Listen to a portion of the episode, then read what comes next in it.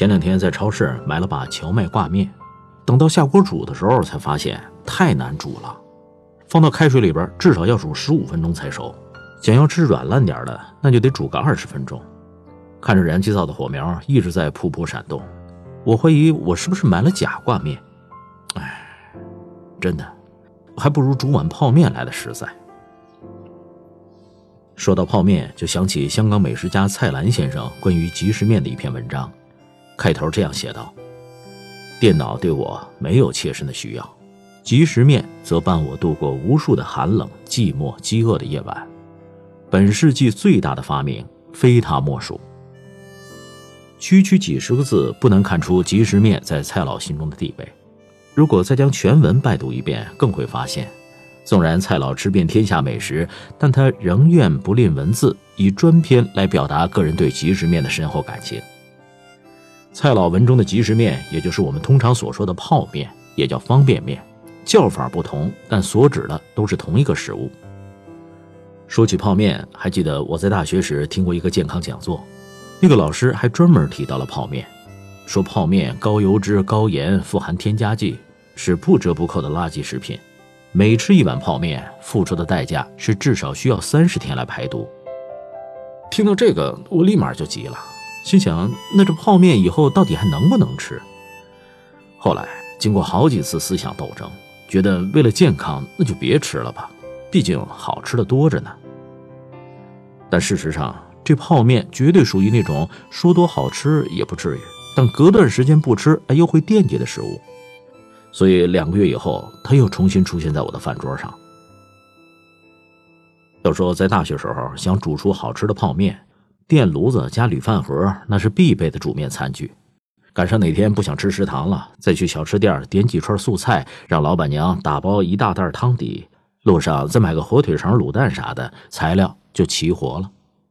接下来就是贼心贼胆的在宿舍插上电炉子，把汤底烧滚，然后把面饼、火腿肠、素菜、卤蛋依次的放进去。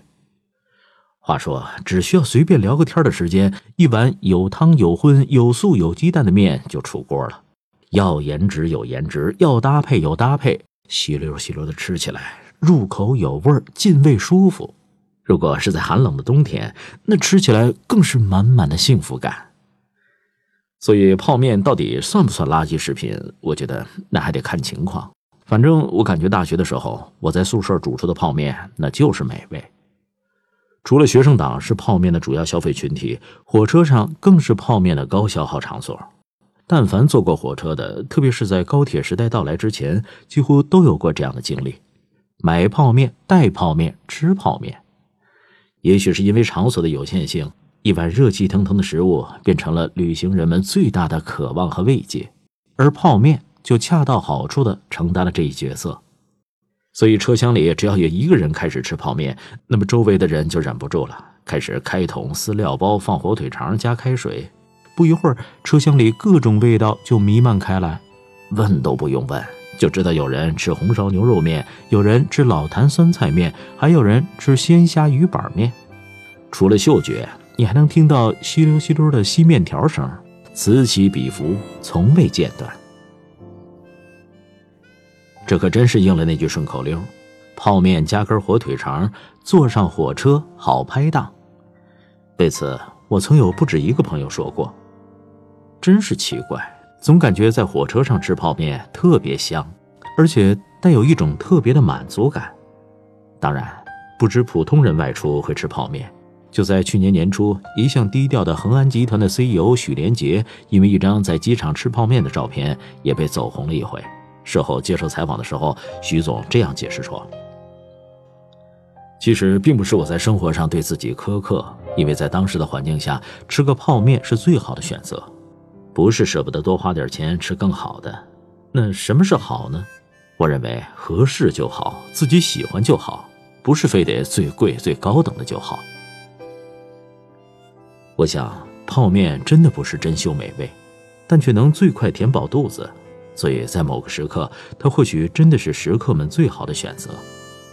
其实，除了学生和外出一族，熬夜的游戏党、可怜的加班狗，也是泡面为心头好。毕竟快捷省事儿，还顶饱。不过有新闻报道，近几年说方便面市场出现了断崖式的下跌，方便面销量连续几年出现负增长。有数据显示，在方便面的巅峰时期，我国每人每年平均吃掉三十四包，而如今却成了夕阳产业。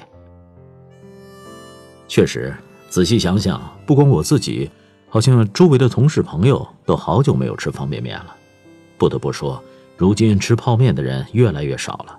勤快点的已经在厨房努力提升厨艺，懒点的也就按按手指的功夫，五花八门的快餐就会被送上门。泡面似乎越来越被边缘化，尽管它的种类越加丰富，营销广告越加脑洞。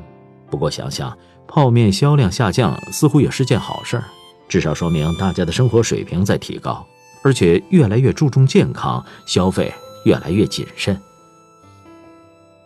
前几天看到有网友在感慨，说现在吃泡面已经成为一种缅怀过去的方式，吃它不是图饱，而是为了回味。有这样同感的人不知道还有多少，但对于我来说，去逛超市的时候，我还是习惯的买几桶泡面。电视播放泡面新品广告时，我还是会多看几眼。回味也好，念旧也罢，不管怎么样，我知道。我们每个人在曾经某个特别饿的时刻，都曾吃过泡面。